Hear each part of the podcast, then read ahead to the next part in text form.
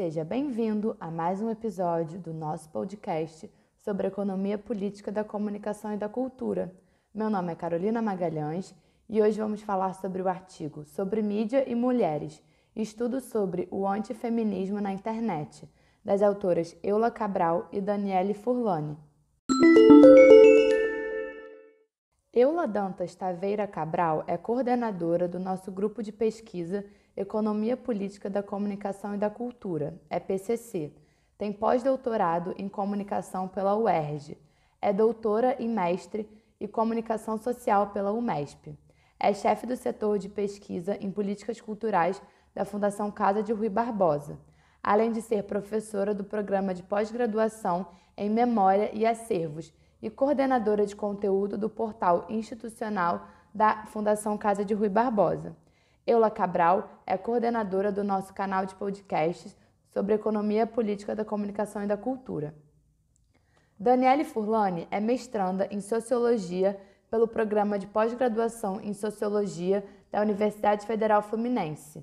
Foi bolsista de iniciação científica no projeto de pesquisa Concentração Midiática diante da Democratização da Comunicação e da Diversidade Cultural, a análise das estratégias dos grandes conglomerados, coordenado por Eula Cabral, no setor de pesquisa em políticas culturais da Fundação Casa de Rui Barbosa, e é integrante do grupo de pesquisa EPCC, Economia Política da Comunicação e da Cultura.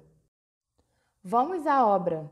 O capítulo sobre mídia e mulheres, estudo sobre o antifeminismo na internet, faz parte do e-book O Tecido Social da Comunicação, da Cultura e da Informação. Publicado em 2021 pela editora Meus Ritmos, o e-book é o segundo volume da coleção Comunicação, Cultura e Informação, que tem o selo EPCC. Foi organizado pelos coordenadores dos grupos de pesquisa EPCC e Emerge, os pesquisadores Eula Cabral e Adilson Cabral. No texto sobre mídia e mulheres, estudo sobre o antifeminismo na internet, Eula Cabral e Daniele Furlani analisam o cenário midiático brasileiro investigando a influência da internet e dos sites de redes sociais, as configurações da articulação antifeminista na web e qual o cenário atual do antifeminismo no Brasil, sob o ângulo científico. As autoras iniciam o texto com um questionamento que vai pautar todas as ideias ao longo do artigo.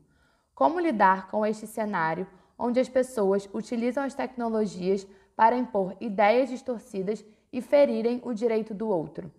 Elas falam sobre os dados da Pesquisa Nacional por Amostra de Domicílios, PNAD Contínua, que analisou o tema Tecnologia de Informação e Comunicação, as TICs, em 2019, comprovando assim que os brasileiros são consumidores midiáticos. A PNAD contínua aponta que 82,7% dos domicílios utilizam a internet e que a principal ferramenta de acesso para a navegação é o celular, para 98,6% dos entrevistados. Em relação ao gênero dos usuários, a PNAD contínua sobre a TIC do IBGE identificou um grande número de mulheres acessando a internet. A maioria dos usuários utiliza a internet para acessar as redes sociais e, segundo a pesquisa, 94,5% usam o Facebook. Na sequência, elas fazem reflexões sobre as possibilidades de acesso à internet pelos brasileiros no contexto da pandemia da Covid-19 e como ela aumentou as desigualdades no acesso às tecnologias da informação. Além disso, trazem a questão da concentração midiática, onde algumas poucas empresas privadas possuem o controle sobre os meios de comunicação, como a radiodifusão e a telecomunicações. Elas apontam que esse processo de concentração acaba minando a diversidade cultural e de conteúdo. Ao final desta primeira parte, na página 62, as autoras trazem uma citação da autora Raquel Recuero, de 2017, sobre o modo que as pessoas se apropriam do Facebook. Segundo Recuero, abre aspas, é capaz de desvelar redes que existem ou que estão baseadas em estruturas sociais construídas por essas pessoas, muitas vezes de modo diferente daquele previsto pela própria ferramenta. Fecha aspas. E assim, as autoras fazem as seguintes questões que são motores para a pesquisa que resultou no texto em questão. Abre aspas. Como as mulheres se posicionam no Facebook e no seu cotidiano defendendo aquilo que acreditam? que grupos se formaram nos últimos anos e o que defendem, fecha aspas. Na página 62, na parte Em nome dos direitos femininos, o que defender, Eula Cabral e Daniele Furlani começam a introduzir o assunto do antifeminismo, mas antes fazem um balanço sobre alguns traços do movimento feminista que vem ganhando força em diversos países da América Latina na defesa dos direitos das mulheres. Alguns movimentos, como a luta pela legalização do aborto na Argentina, a Woman March nos Estados Unidos e o 8M no Brasil, também têm sido importantes aspectos da luta feminista. Elas também trazem números das eleições de 2018, que garantiu um significativo aumento do número de mulheres feministas no Congresso. No entanto, elas indicam que, caminhando lado a lado com a ascensão do feminismo, há discursos que fazem oposição a esse movimento, chamado de antifeminismo, e que também vem ganhando força, principalmente nas redes sociais. Eula Cabral e Daniele Furlani apontam que a escalada de governos conservadores no Brasil acabou dando força a discursos menos progressistas, onde, abre aspas, o feminismo passou a ser atacado em diversos âmbitos, mais enfaticamente na política e nos sites de redes sociais, culminando em 2018 na eleição de candidatos publicamente contrários aos ideais feministas e na realização do primeiro Congresso Antifeminista do Brasil. Fecha aspas. Elas trazem o pensamento da pesquisadora Jordine Bonet Marty, apontando que, abre aspas, o antifeminismo como contramovimento, à medida que sua existência está atrelada aos avanços feministas, é uma constante, aparecendo nos mais diversos âmbitos e instituições da sociedade, presente entre homens e mulheres, em países capitalistas desenvolvidos e em países periféricos, e também entre os mais diversos segmentos sociais. Fecha aspas. A partir disso, as autoras realizam um pequeno panorama histórico sobre o movimento feminista e, consequentemente, o movimento antifeminista que surge. Essa questão pode ser observada durante o movimento sufragista, onde a luta das mulheres por direitos políticos também gerou argumentos contrários à demanda pelo sufrágio feminino. Segundo Karen Valdez, em 1908, surge na Grã-Bretanha uma organização política de mulheres, a Women's National Anti-Suffrage League, que visava mostrar que a luta pelo sufrágio feminino era um obstáculo para a sociedade britânica. Eula Cabral e Daniele Furlani trazem outros exemplos ao longo da história sobre esse processo em que a luta por direitos desencadeou em movimentos contrários à liberdade das mulheres, como, por exemplo, o último ano da ditadura franquista na Espanha, e também a luta das sufragistas no México, ou então o surgimento do que os autores chamam de segunda onda do feminismo nos Estados Unidos no final dos anos 60. Segundo as autoras, aspas, o debate entre feministas e antifeministas se estendeu por toda a sociedade estadunidense ao longo dos anos 1970 e 1980, estando presente na mídia, nas produções cinematográficas de Hollywood e nos mais diversos âmbitos políticos, sociais e culturais. Fecha aspas. No caso do Brasil, no início do século XX, o debate sobre o acesso das mulheres ao ensino superior gerou um embate entre feministas e antifeministas. Elas citam a autora Iole Macedo Vanin, que afirma que as antifeministas buscavam, abre aspas, convencer que a mulher, ao assumir funções tradicionalmente masculinas, a exemplo das profissões médicas e jurídicas, seria uma figura que traria ou desenvolveria características impróprias e incompatíveis com a função primeira da mulher, a maternidade. Fecha aspas. A autora Mirella Tuane Ferreira Lopes também aponta para o papel da imprensa, que ao longo do processo de luta das mulheres brasileiras pelo direito ao voto acabava contribuindo para a vulgarização do feminismo.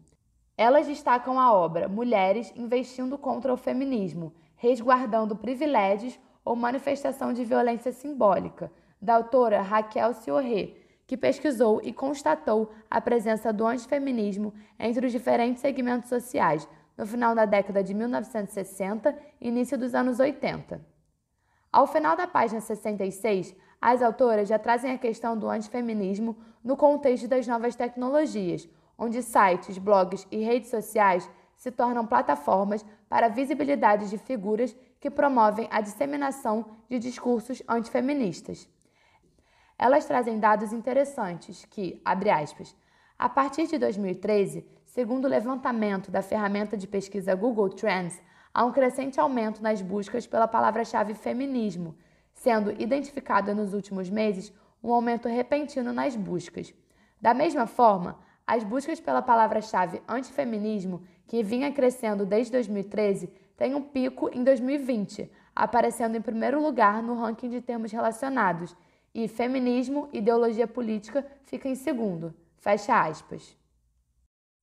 Na página 67, no tópico O antifeminismo nas redes sociais e no cotidiano, Eula Cabral e Daniele Furlani apontam que, abre aspas, com a popularização da internet e dos sites de redes sociais no Brasil e no mundo, movimentos sociais passaram a ver esse ambiente como ferramenta de propagação de seus ideais e suas agendas políticas, fecha aspas.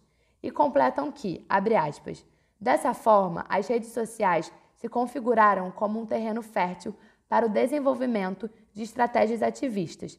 De acordo com Silva e Carlos, 2017, os discursos que permeiam o cotidiano ganham o terreno da internet, especificamente o dos sites de redes sociais, possibilitando a interação entre os mais diversos tipos de sujeitos. Fecha aspas. Na sequência, a partir dessa ideia, vão sendo apresentadas campanhas feministas que começaram nas redes sociais. Who Needs Feminism? hashtag Time's Up, hashtag MeToo nos Estados Unidos, por exemplo, hashtag Niuma Menos na Argentina, hashtag Meu Amigo Secreto no Brasil, sendo assim símbolos de uma onda de ativismo digital e propagação das noções feministas por meio da internet. Em contrapartida, as autoras apontam que, abre aspas, em meio à propagação do feminismo nas redes sociais, proliferam-se também os discursos que lhe fazem oposição, por meio de blogs, páginas e perfis antifeministas. Fecha aspas. Assim, elas fazem um levantamento sobre páginas, grupos, número de membros, além de curtidas e número de seguidores dessas plataformas antifeministas.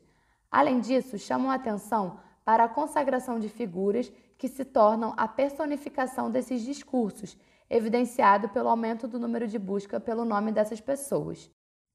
Eula Cabral e Daniele Furlani citam a autora Raquel Recuero na página 68 para refletir sobre esses movimentos nas redes sociais. Abre aspas. De acordo com Raquel Recuero, 2017, página 31, as páginas das redes sociais, como o Facebook, que vem sendo utilizada pelos movimentos antifeministas, evidenciam 1. Um, audiências invisíveis, 2. Colapso dos contextos e 3. Apagamento das fronteiras entre o público e o privado. Fecha aspas.